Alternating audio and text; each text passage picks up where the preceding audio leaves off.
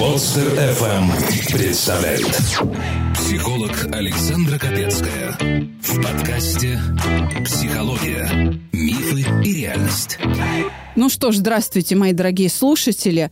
Сегодня у меня фантастическая гостья.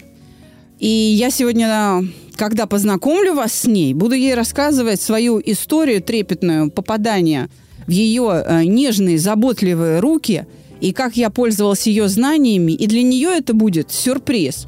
А для меня большой сюрприз, что основатель дыхательных э, гимнастик и бодифлекса в России Марина Корпан у меня в гостях на подкасте «Психология, мифы и реальность». Марина, здравствуйте. Здравствуйте, здравствуйте. Я, правда, хочу поделиться. Думаю, что вы, наверное, просто об этом не знаете, потому что 20 лет вы преодолеваете сопротивление. О, да. Вы боретесь с тайфуном. Я думаю, что моя информация будет приятной, и вот почему.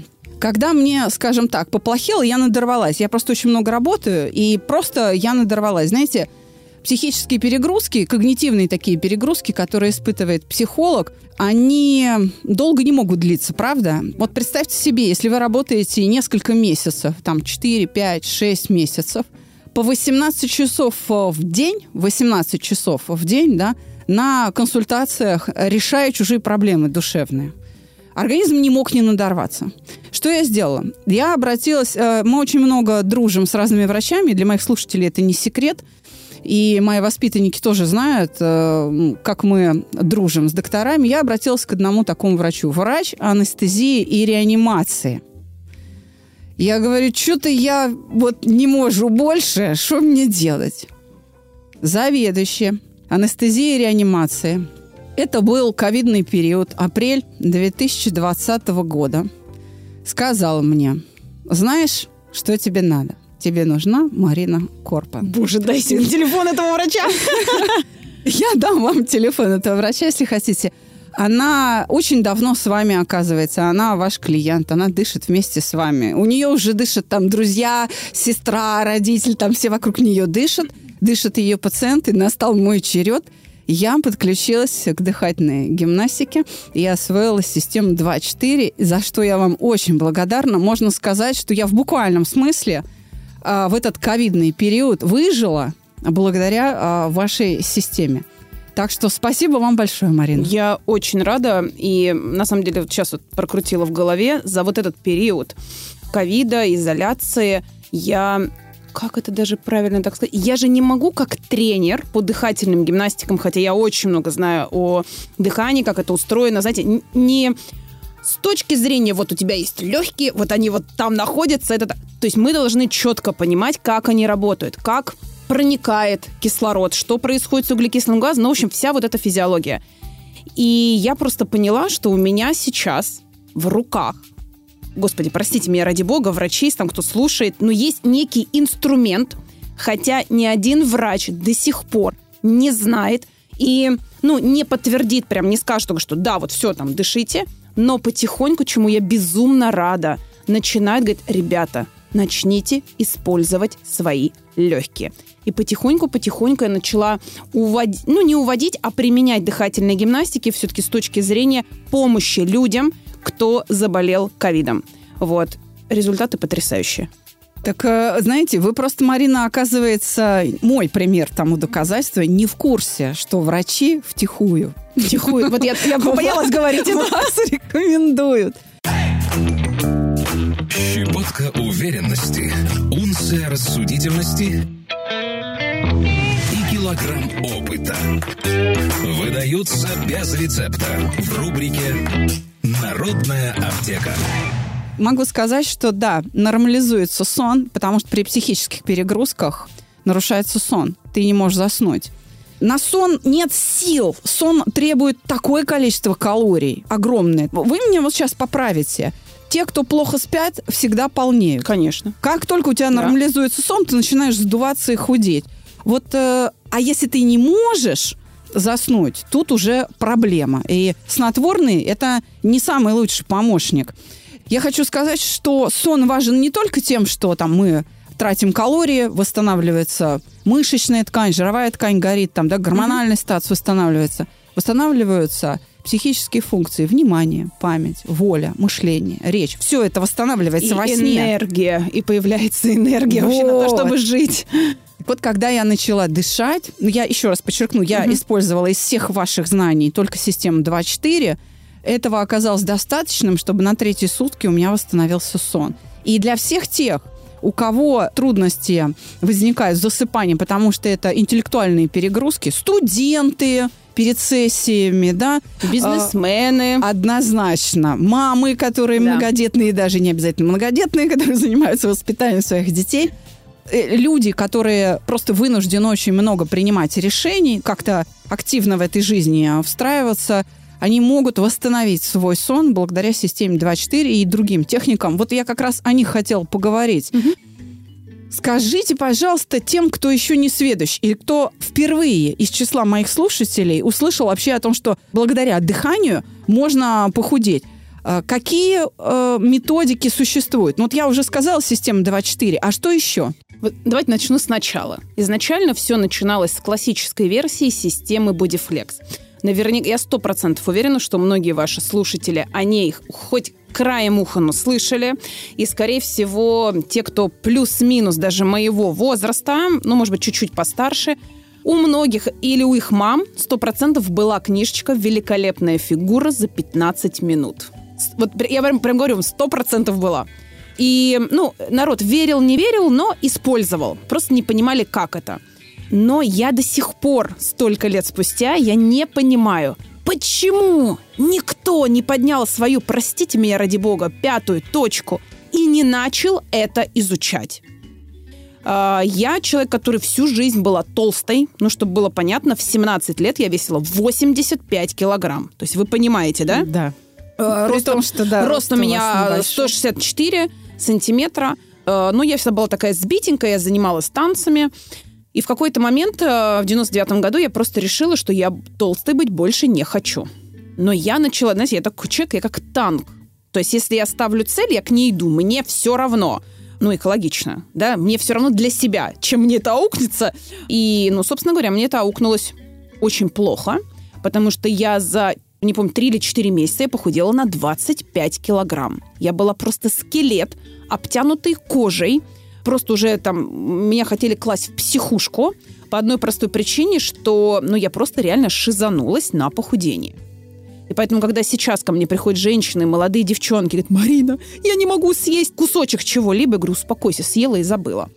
И у меня все это закончилось очень плачевно, потому что мне поставили диагноз аминорея. Аминорея, простите, могу- не знаю, могу ли я говорить об этом в эфире. Да, конечно, Аминорея говорите. по-русски это прекращение месячных, когда у тебя матка просто высыхает, и тебе ставят диагноз бесплодия, если ты с этим ничего не делаешь. Да, Все. да. И когда я написала свою первую книгу, вы не представляете, какой мы получили резонанс. А, пришло ко мне очень много молодых девчонок с этим диагнозом.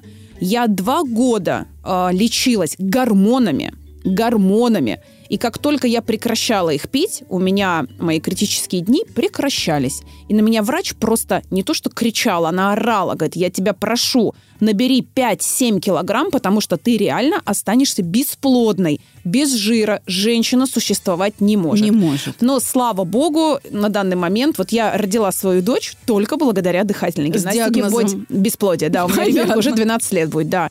И я прям помню тот момент, когда вы знаете, я так устала считать эти калории. Я так устала... Ну, чтобы вы понимали, как начинался мой день. Я просыпалась с утра, ничего не ела.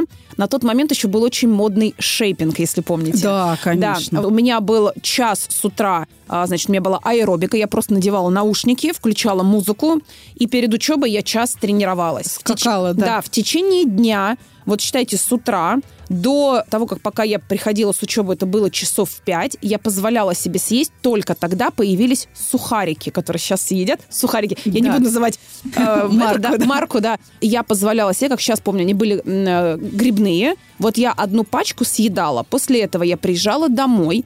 Я могла съесть только суп, и тоннами я ела квашеную капусту, потому что я где-то прочитала, что от нее можно хорошо похудеть. Так. После этого у меня был час шейпинга, полчаса я крутила велотренажер, и полчаса я бегала по лестницам у себя в подъезде. Мне все смеялись, даже когда не... все знали, что там в такое-то время Марина выходит бегать. Никто не выходил ни курить, ничего. И я просто поняла, что я, ну классно, я худею, все супер, но каких усилий мне это стоит. И произошел такой момент, я помню, я еду в метро, и помните, в метро были книжки продавались вот, э, ну как, Да, как- да, да. вот я не Да, помню, как я эти поняла, штуки называются, развалы, да. развалы такие, да. А у меня плохое зрение достаточно. Я не знаю, как я увидела эту книжку зелененькую. Вот я, я клянусь, она вот где-то далеко была, я что-то такое, что-то фигура мелькнула. Я ее увидела. Думаю, дай возьму. Я пришла и забыла о ней. И я месяц к ней не подходила вообще, от слова совсем. Месяц спустя она попадается мне. А я думаю, что за ерунда? Господи, ну что такое? Подышал, что-то стоит на одном квадратном метре, что-то втянуло живот. Думаю, но я такой человек, я никогда не говорю, это плохо. Вот никогда, я приучила себя в жизни никогда от себя ничего не отталкивать. Я беру и пробую. Ну, то есть я вменяемый же человек, я понимаю, что это мне может навредить или нет. Ну, если мне человек говорит, слушай, вот при помощи этого сможешь похудеть, там, ну, сделать какое-нибудь упражнение. Ну, что не сделать-то? Ну, попробую. Да, да, нет, нет. Вот ровно с таким подходом я к этому подошла. И когда, правильно выполняя или неправильно, за две недели у меня ушло 4 сантиметра объема в бедрах, и я влезла в брюки, которые я не влезала вообще. Я сказала, так, подождите, остановите поезд, я сойду. Дайте-ка я начну изучать. Вот так вкратце началась вот эта история с дыхательными гимнастиками, но я наткнулась на очень... У меня стало появляться очень много вопросов. И тогда, на самом деле, это был 2000 год, только-только более-менее появлялся что-то интернет. Ну, это было вот настолько... Там раньше иметь сайт, это было что-то невозможное. Да. У нас не было никаких социальных сетей, ты же ничего найти не, ну, не мог вообще. И я понимаю, что я никого не могу найти. Вот никого. У меня стало возникать, единственное, очень много вопросов. Почему там вдох такой? Через сколько нужно есть? Об этом никто не говорит. То есть таких, вот, знаете, вот тренерских вопросов очень-очень много. И я писала лично Грир Чайлдерс. Я поняла в тот момент, хотя ей всю жизнь, до гробовой доски, я буду ей всю жизнь благодарна, что я нашла ту эту книжку, низкий поклон ей за все. Но я не поняла, почему человек не пошел дальше это развивать. И я начала задавать обычные, простые тренерские вопросы, и я понимаю, что я не получаю ответа. То есть, когда я написала простой вопрос, а через сколько мне можно есть после тренировки, и мне человек пишет, сколько хочешь и когда хочешь. Все. Я поняла, что здесь вот, ну, все. И, То есть на этом ее компетенция закончилась, Закончилась. и вам пришлось стать исследователем. Вот, С да. вашим-то любопытством. Да, и все, я начала копать физиологию, анатомию, биохимию, я начала поднимать. Вы не представляете, что мне это стоило. 20 лет ежедневно. Когда вот вы мне сказали, что вот столько пахать, да, по 18 часов, я знаю, что это такое. Я без отпуска была по 5 лет, и я просто понимала, что я бьюсь головой, иду вот так вот вперед, и людям говорю о том, что, ребята, перестаньте прыгать, скакать. Но я говорю сейчас такую оговорочку, именно с точки зрения жиросжигания. Да, я не говорю о том, что фитнес плохой. Нет, ребята, этим надо заниматься. Но когда мы с вами говорим о жиросжигании, вот здесь реально необходимо иметь некие знания для человека, э, который хочет добиться стройности. И я приучаю всю свою там аудиторию в Инстаграме, Везде, куда бы я ни приходила, я вначале всегда рассказываю только следующее. Ребята, нам при рождении забыли выдать инструкцию по эксплуатации тела. Понимаете? Вот я буду для вас, да, вот, ну, тем проводником или той инструкцией, которая расскажет, как мы с вами устроены, потому что я на это потратила время, вам не надо этого делать. Не делайте ошибки, которые я, как дура, 20 лет назад вот добилась вот такого. Не надо этого делать. Я вам рассказываю, как устроен человек и как при помощи, давайте я назову ее так, функции, назову дыхание это функции, которые нам с вами дал Господь Бог, посмотрев на нас сверху вниз, сказал, ребят, я вам дал дыхание, я вам дал определенные мышцы. Вот если вы некультурные люди, научитесь и поймете, как вы устроены, вы всю жизнь будете стройными. Но почему мы рождаемся э, э, стройненькими? Мы же не рождаемся толстыми. А, знаете, рассказывать, что у меня гормональный сбой, у меня там то-то. Да у вас бы никогда бы не было бы гормонального сбоя, если бы вы питались бы нормально, работали бы со своим телом, да, и вели бы нормальный образ жизни. Все. Марина, слушаю вас и вижу себя. Мы с вами одной крови. Я могу сказать ровно то же самое о психических структурах. Господь Бог дал нам переживания, но не дал инструкцию, что с ними Да. делать. И они часто людей душат. И люди вместо того, чтобы подумать над своей жизнью, начинают ее, например, заедать. И потом попадают к вам. Ну и так далее, да, с жалобами. Давайте хотя бы коротко сейчас, перед тем, как мы сменим вашу роль немножко, вы сегодня себя почувствуете немножко в другой роли, назовем основные техники, которым вы обучаете. На данный момент э, у меня система 2.4, это моя авторская система. Сразу предупреждаю прям всех, если можно об этом сказать, где бы вы не увидели, у меня просто, ну, чтобы было понятно, у меня украли все, что можно. Да? Сейчас только ленивый не преподает дыхательной гимнастики, потому что у меня вышли передачи в 2007 году на телевидении, свои, мои авторские передачи, и мы получили такой резонанс по всей стране, что люди через экран телевизора начали странеть. Вот чему я рада, говорю, что я никогда не забуду, когда я пришла в «Пусть говорят» на Первый канал, и на всю страну, мне было 20 с лишним лет, я заявила, ребят, ну, представляете, такая выхожу, такая, да-да-да-да, ребята, давайте начнем дышать, и вы похудеете. Все покрутили пальцем у виска, сказали, Курпан, ты ненормальная, как это, да? Но я хочу, чтобы ваши слушатели поняли, друзья, очень важно понять, что дыхательные гимнастики это не просто я такая сижу в воме и дышу, да, Александр, вы ну, подтвердите. Да, конечно, да. Это физические упражнения, к которым вы так все привыкли, и там, не знаю, и пресс качаете, и попу, и бедра, и руки, и спину. Только на этот пласт физических упражнений я накладываю э, различные техники дыхания. То есть либо одни, например, с задержкой дыхания, вторые, например, идет постоянный аэробный эффект, где-то я делаю до вдохи, до выдохи, ухожу на задержку, втягиваю живот. Это необходимо для того, чтобы процесс похудения был еще быстрее.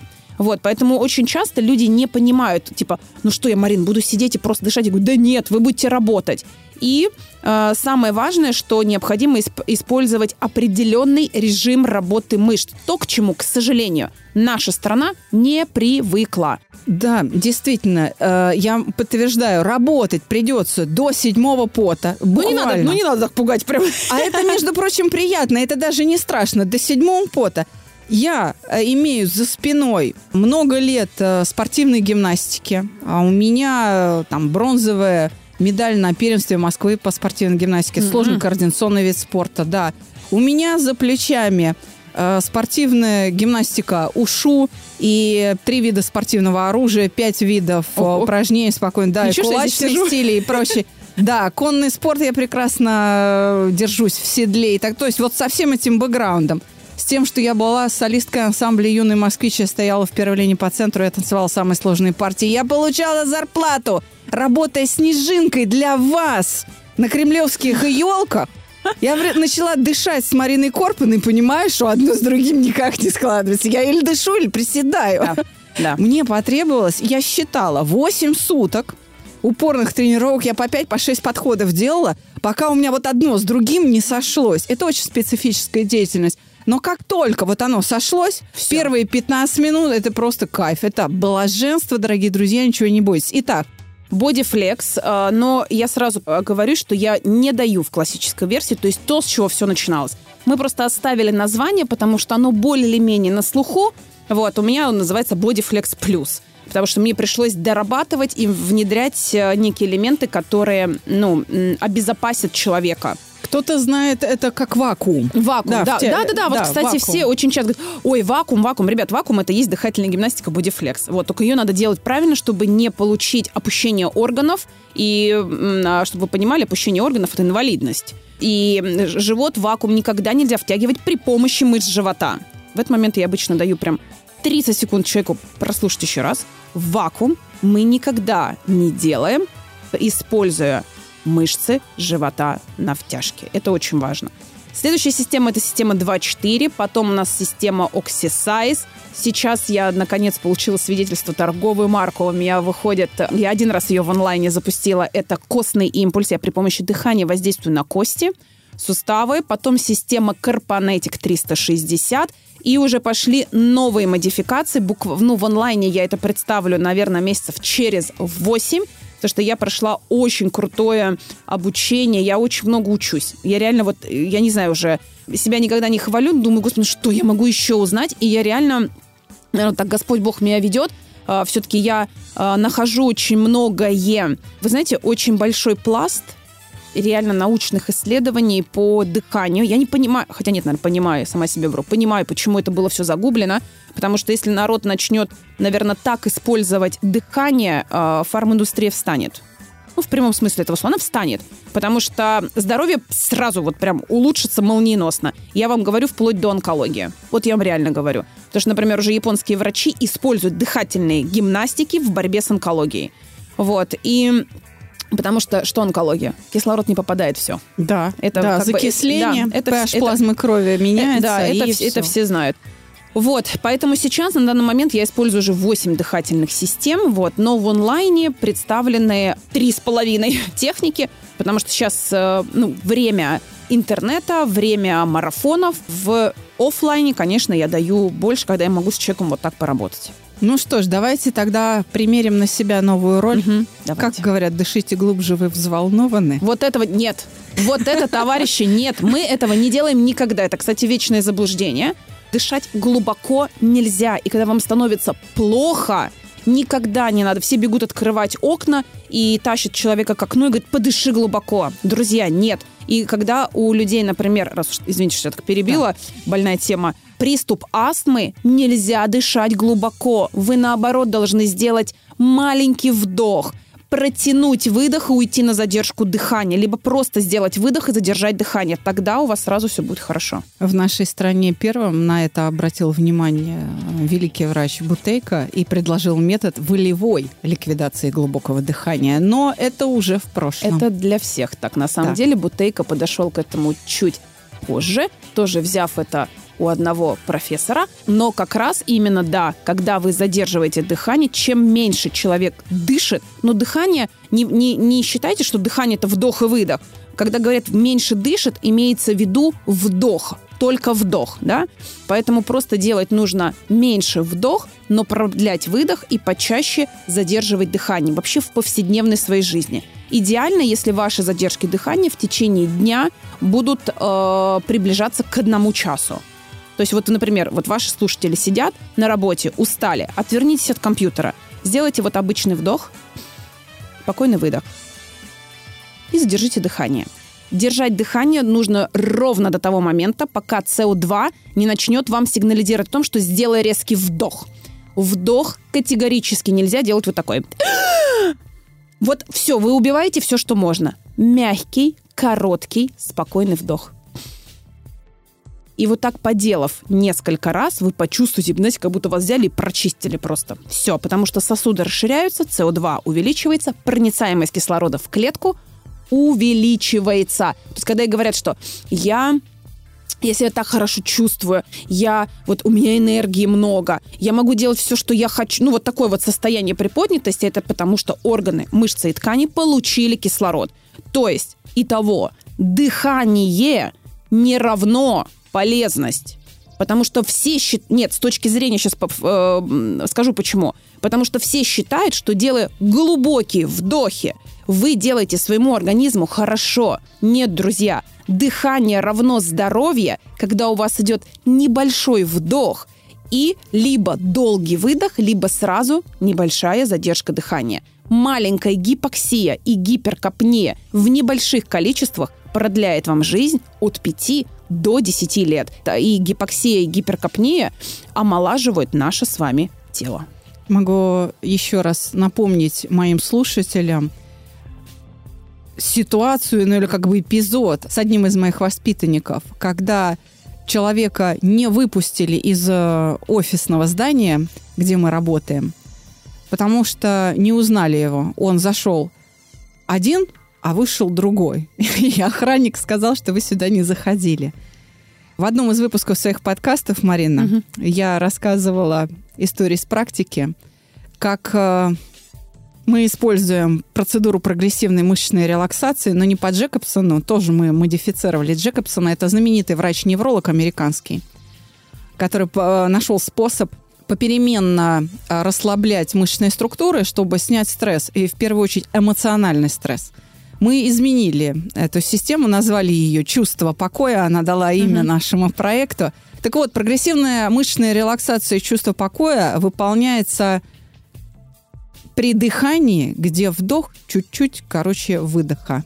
И в этом смысле а, мне очень приятно, что из уст такого эксперта, как вы, а, сейчас прозвучали слова о том, как это работает, а мы помогаем с переживаниями справляться, меняя дыхание. Человек действительно приобретает психическое успокоение, мысли покидают голову, она становится приятно пустой. И когда ты можешь о чем-то не думать, от чего ты пытался избавиться, и не делать для этого никаких усилий, для наших э, посетителей это откровение. Но все мои слушатели знают, что каждый урок, групповой или индивидуальный, на проекте «Чувство покоя» начинается именно с него. А вы заметили сейчас, я специально просчитала, сколько вы сейчас 10 секунд не дышали. Вот э, наши да, слушатели тоже вот попробуйте. Просто понаблюдайте за собой. Вот, например, вы сейчас делаете вдох и что-то говорите. И вы отсеките, сколько по времени вы не дышите. Ну, то есть я вы артист всегда, разговорного да, жанра. Вы, да, вы всегда говорите на выдохе. То есть это как раз вот то, что вам тело само говорит. Мне не надо много воздуха. Ты мне вот дай чуть-чуть.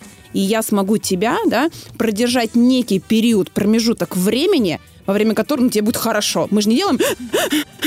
Вот когда вы вот так начинаете дышать, это называется ну, я его называю как собачьим дыханием, это, когда да. вот я даже посмотрю, какие-то практики дают ну, нельзя этого делать. Да, вот. гипервентиляция да, легких. Да, да. Да, Хотя она, она неплохая, скажу так, она есть. Э, ну, вообще наше дыхание есть гипервентиляция. Но не надо это вот, ну, специально это делать. Поэтому небольшой вдох и долгий, медленный, спокойный выдох. Если вы потом еще на чуть-чуть задержите дыхание, в общем, штырить будет весь день. Настроение, энергия, и тело будет говорить вам, родная, спасибо тебе огромное. Так хорошо, прям энергии очень много будет. Итак, дорогие друзья, да. как сказала моя гостья, легкий вдох, долгий выдох. А вы сейчас, Марина, помещаете себя в роль эксперта, и мы будем помогать разбирать человеку его жизненную задачу. От вас не требуется быть психологом, но ваше житейское отношение для наших слушателей будет важно. Давайте попробуем помочь. Давайте. Ты взрослый человек, и у тебя взрослые проблемы. Все сложно, и не знаешь, как их разрешить. Перестань трепать себе нервы. Присылай свои истории в WhatsApp или Telegram на номер 8 968 990 0880 с пометкой «Аптека». И укротители сложностей сделают это за тебя. Итак, добрый день, Александра. Моя мама пожилой человек – она на пенсии и хочет, чтобы мы у нее проводили как можно больше времени. Нам с семьей, конечно, приятно, только и личное время хочется иметь. И в парк сходить, и в кино, и в ресторан. Она отказывается с нами. А иногда просто работать приходится. Забот так много, что на выходных нужно готовиться к совещанию на понедельник. Она очень сильно обижается, когда мы приехать не можем. Начинается, вы меня не любите, одну на дачу бросили, вот умру, будете жалеть. И не сказать, что редко видимся. Два раза в месяц обязательно, иногда чаще. Но как только я говорю матери, что работы много, на следующий день звонит, приезжай, нужна твоя помощь, окна менять будем, или там кран сломался, или еще что-нибудь. Я предлагаю оплатить услуги мастера и приехать на следующей неделе. Тут включается старая песня. Вот я умру, вы будете жалеть, мне там год-два осталось. Я собираюсь и еду, оставляю работу на потом, сижу ночью, получаю по шапке и очень хочу выстроить доверительные отношения с мамой. Она же и к жене ревнует, и постоянно говорит о ее недостатках. Я мать сильно люблю, но разорваться не могу. У меня же своя семья есть. Как мне быть? Я так поняла, это мужчина. Мужчина, был, да? да, написал. Ну, во-первых, э, я скажу, во-первых, на самом деле здесь разбирать э, вот это там несколько вопросов. А, я скажу так. Первую часть. Мужчина правильно сказал, что у него своя жизнь. И когда люди поймут, вот у нас, знаете, причем это только в нашей стране. Я не говорю, что это плохо, но это только в нашей стране. Нам настолько навязан культ родителей в плане чего? Что культ родителей, и мы почему-то постоянно кому-то что-то должны. И наши родители начинают дергать. Я, знаете, что самое... Мы, наверное, тоже, тоже будем такими, если мы вот сейчас, ну, в своем возрасте это не поймем. Родители пожили. Внимание должно быть. Никто не спорит. Но мужчина правильно сказал, что у меня тоже есть своя семья, и у меня есть работа и все остальное. Вот когда, я бы, наверное, сказала так, поставьте свою маму на место. Просто на место. И чуть-чуть перестаньте на нее обращать внимание. Почему-то говорю, у меня ровно такая же ситуация. И у меня мама включила такой момент, я обиделась. Я говорю, слушай, что-то я не поняла. Говорю, вот сейчас что было? Говорю, я там, вот ты на меня прикрикнула, вот ты там мне то-то, значит, и, ты, и вот это вот сразу включается обижание. Я что-то так на это реагировала, ну как я обидела маму, у меня папа умер, и вот она там одна, я начинаю, вот, то есть нами начинают манипулировать. Вот как только вы это выключите в своей маме, пусть она, вот, ну что, вот я не знаю, как мужчину зовут, ну, допустим, Петя или Алексей. Да, ну, автор как, письма, да, герой да, наш. Как только э, вы хоть раз не поведетесь на вот, э, вот это вот м, На капризы, вид- да. видение да, своей мамы, вы поверьте, оно сразу пройдет. Она просто понимает, что как только она вам сказала, Леша, ты, э, я умру, и она же еще манипулирует тем, что она умрет. Ну, я бы ответила так, мам, мы все умрем. Мы все когда-то умрем, и я умру, и дети мои умрут. Но значит такая судьба. И просто посмотрите на нее. То есть я хочу донести, что не надо прям так бояться наших родителей, не надо бояться им. Вы знаете, мы сейчас живем совершенно в другом измерении. У нас совершенно другие вибрации, у нас совершенно другое... Вы посмотрите, как, как бежит время. Вы, вы заметили? Да. А наши родители живут еще там, в СССР где запрещалось все. Есть, не буду там говорить, есть вот партия, сказали, надо бежать. Ты, вы даже с ними сейчас разговариваете, они не понимают половина, о чем мы. И наших родителей нужно воспитывать. Не они нас сейчас должны воспитывать, а мы должны их сейчас воспитывать. И говорит, слушай, моя сидит и говорит, Марина, ну что, ты не можешь найти мне время объяснить WhatsApp? Я говорю, что объяснять-то? Говорю, кнопочка здесь, кнопочка здесь. Говорю, тыка везде, где можешь, ничего. А вдруг что-то... случится? Ничего не случится. Я говорю, тыкнула, потом, значит, заходит у меня уже и в Инстаграме сидит, и там она все делает. И говорит, подожди, сейчас я фоткну, тебе пришлю. То есть как только я чуть-чуть мама сказала, так, мам, жить хочешь? Значит, перестала ныть, перестала меня дергать. Все, у меня есть время, я к тебе приехала. Я всегда с тобой на телефоне, что-то надо, всегда помогу. И когда меня просто реально взбесило вот это вот, она мне тоже говорила, типа, вот умру, я говорю, ну, значит, так будет, мам. Ну, ни ты, ни я в этом мире ничего не решает. В этом мире лист не пошевелится, пока Господь не захочет. И когда вы это поймете, говорю, все решится. Поэтому поставьте, дорогой мой, свою маму на место. Хоть раз и скажите, да, я могу приехать только один раз в месяц. Марина, вы очень незаметно даже для себя очень хорошо обратили внимание на то, с чем он вообще имеет дело. Да чисто манипуляция, конечно. Да. Но манипулируется м, взрослый человек при помощи такого переживания, как вина. Мгм. Смотрите, как психический механизм работает. Если вы на меня обижены, я себя чувствую виноватой. И вот если я человек совестливый, то чтобы избавиться от этой вины, я начну ее заглаживать, чтобы вы перестали обижаться своими действиями. То есть я начну делать что-то, чтобы ваша обида уменьшилась. То есть выполнять ваши требования. Конечно. Но манипулировать при помощи чувства вины, его постоянно стимулировать, знаете, вот эта любимая педаль, как у собаки Павлова, нажал лапкой и там э, выпал в кормушку хлебушек, нажал лапкой или там, как у обезьяны, дернула за рычаг банан. Вот так вот, да? Манипулировать можно только совестливыми людьми.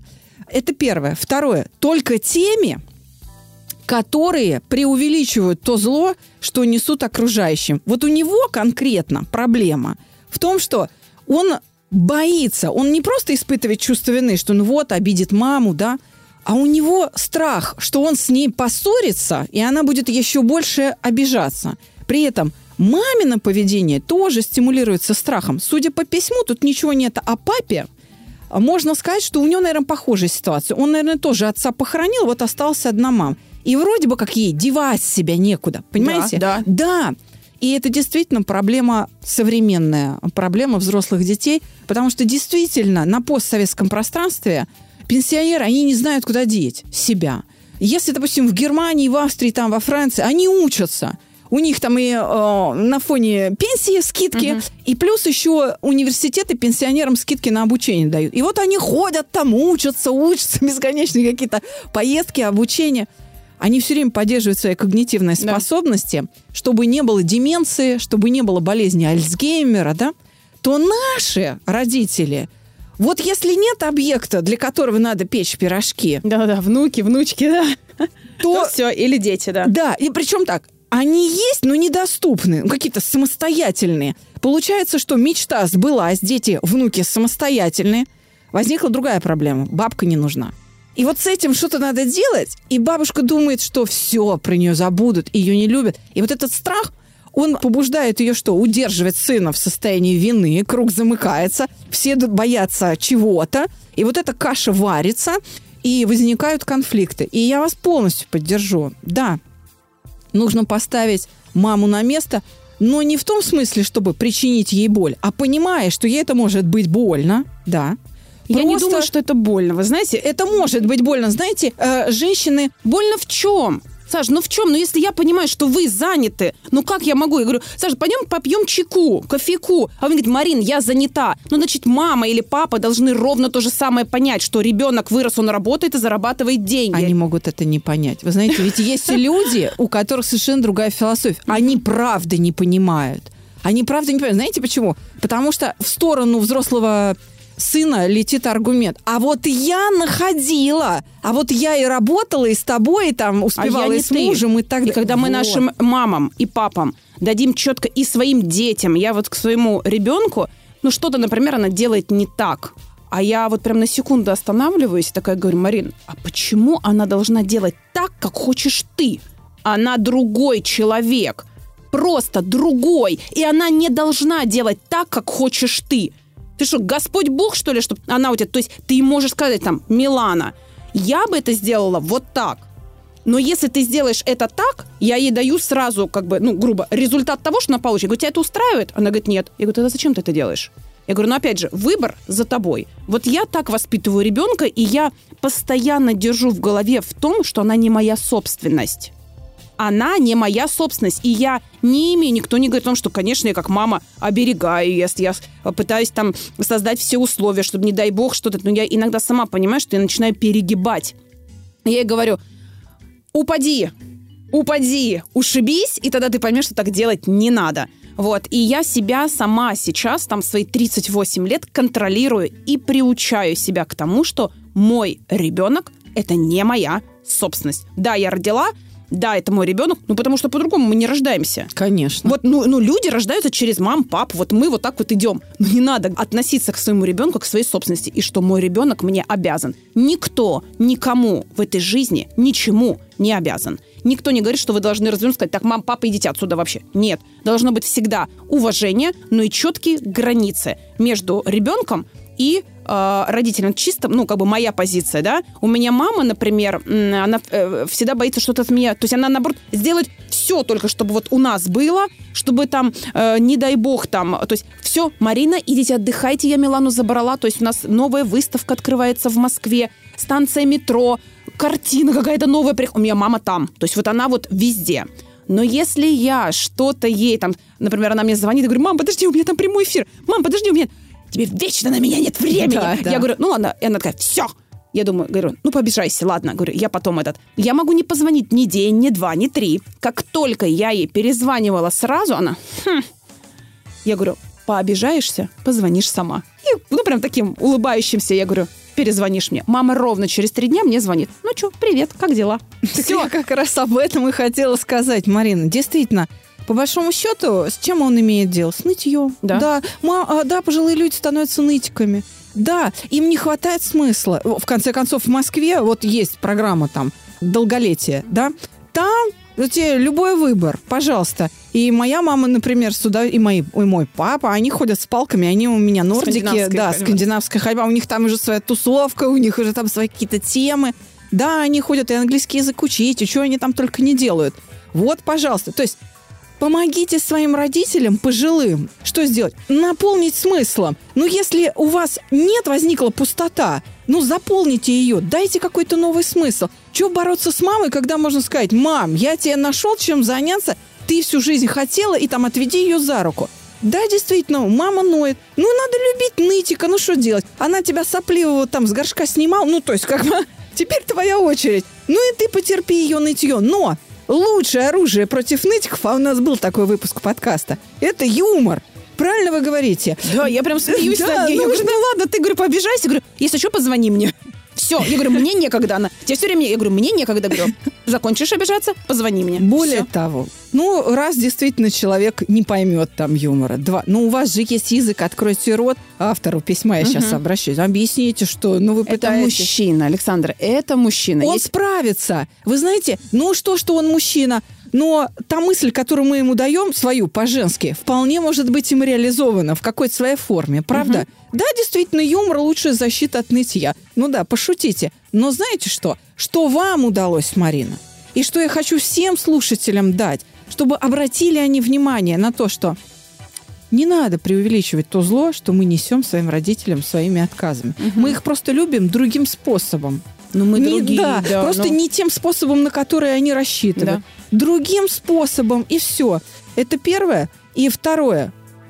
Вы умудрились сделать, ну, невозможное для большинства взрослых детей, которые ко мне приходят, за подобными консультациями очно.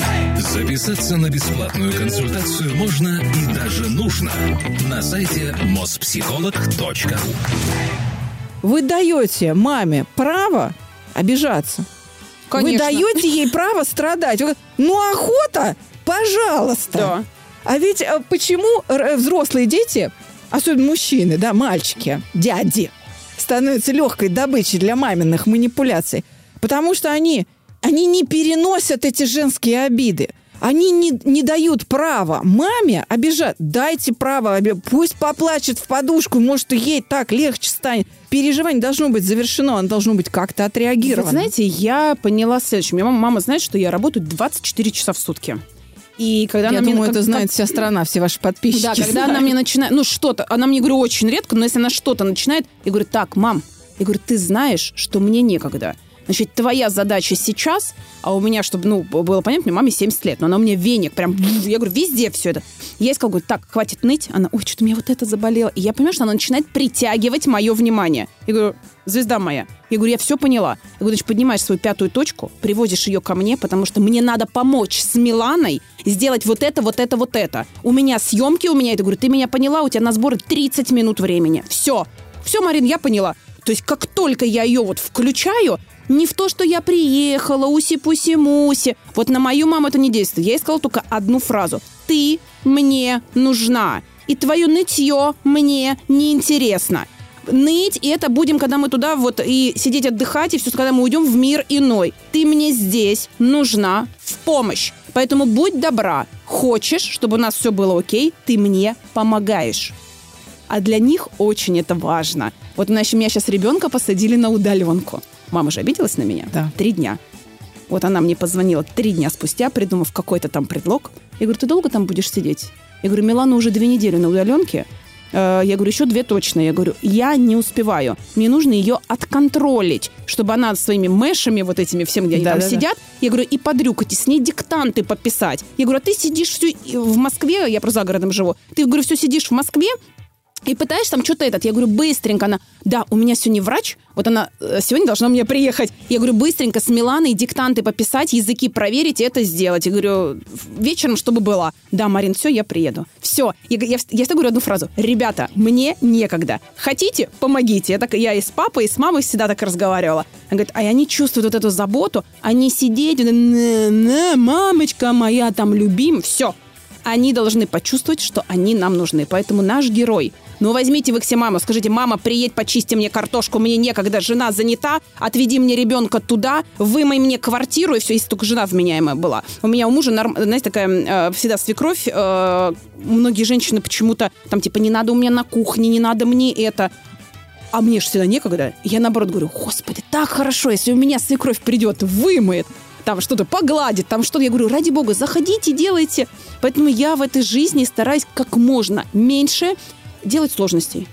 Кто что сказал, кто что подумал, да мне плевать на это. У меня жизнь одна, мне нужно быстро все успеть. Поэтому я говорю, мамуля, 70, не 70. Я говорю, ты у меня минимум, говорю, до 90, говорю. Ну, что Все, цель поставлена. да, я говорю, все, жить хочешь, одно место в горсть, я говорю, и вперед. Я говорю, мне от тебя нужна помощь здесь, здесь, здесь. Ты готова? Да. Я говорю, все, вопросов нет. Все свои обижаловки оставила в другом месте. Погнали. Это был э, лайфхак от э, Ну да. основателя дыхательных гимнастик э, в России знаменитой нашей великолепной красавицы Марины Корпан. Но мы еще не закончили разговор. Лайфхак называется «Ты мне нужна». Нужна. У автора письма несколько иная ситуация.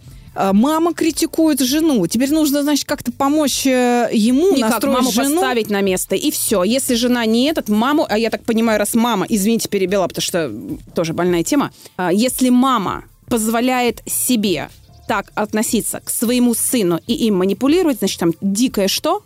Ревность как женщины к мужчине, потому что мы все прекрасно понимаем, что есть мама, есть сын. Но на каком-то, это вы, наверное, меня поправите, на каком-то ментальном или каком уровне мы все равно относимся как мужчина к женщине, хотя мы понимаем, что там, ну, я мама, и у меня есть сын. Типа ничего не... Ну, понятно, да, я не про интимный план говорю. да, Вот я понимаю, Вы, наверное, да. меня как-то поправите этот то, что я хочу донести. Вот. И это происходит неосознанно. Поэтому если бы... Что как бы произошло, ну, у меня, в моей ситуации, да, у меня муж просто маму поставил на место. И все. В прямом смысле этого слова. И я, как жена, в какой-то момент я сказала, говорю, что я-то не проблема, я могу уйти. Но только ваш сын вам спасибо за это не скажет. И у меня, ну, уже царство небесное, э, свекровь, вот буквально месяц назад умерла, она это поняла, а у меня свекровь безум, там такая любовь к сыну, вы просто не представляете, там вот, ну просто, и у меня э, муж как бы мне сказал, говорит, мам, ты хочешь мне счастья? Вот, говорит, ты мне ответь на один вопрос. А еще, чтобы было понятно, просто мы живем в разных странах, в разных, да, и то есть это не, не зашел вот так вот, приехал, уехал.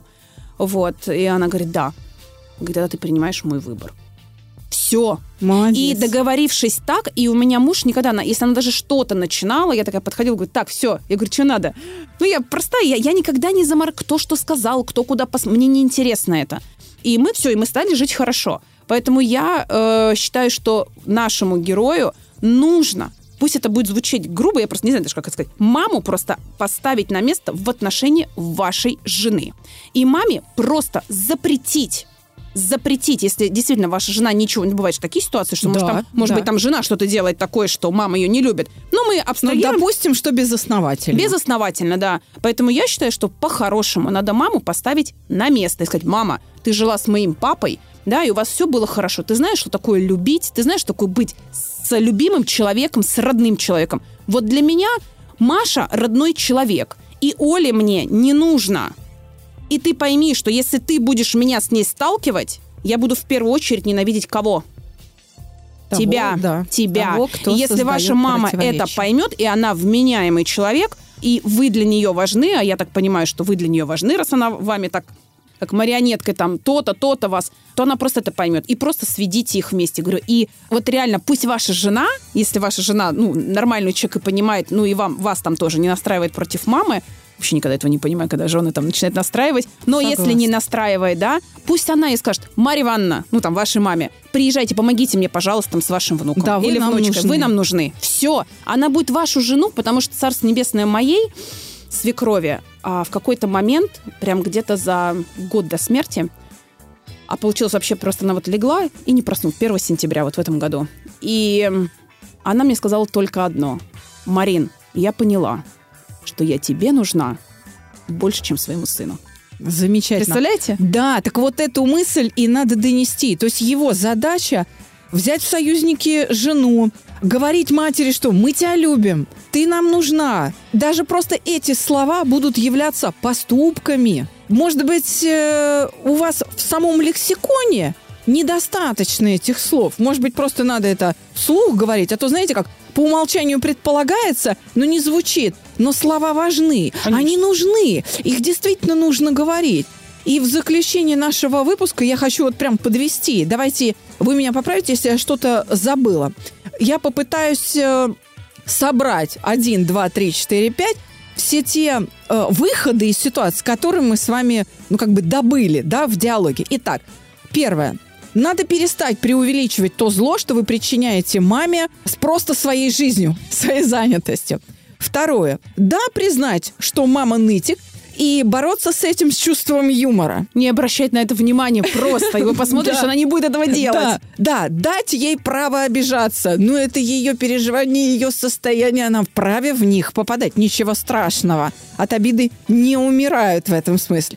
Понять, что мама боится, что вы ее разлюбите, а вы боитесь ее обидеть. С этими страхами нужно что-то делать. Что делать? Поставить на место маму, но и себя. Не бойтесь, ради Не- бога. да, да, надо. и себя. Возьмите в союзники жену и начните говорить о том, что она вам нужна и что вы маму любите. Вода и камень точит, и в конце концов она придет и сдастся на милость победителя. С вами была Александра Капецкая, психология, мифы и реальность, и моя фантастическая гостья, которая разбирается не только в дыхательных техниках, но и готова помогать вам, Марина Корпан. Спасибо вам огромное.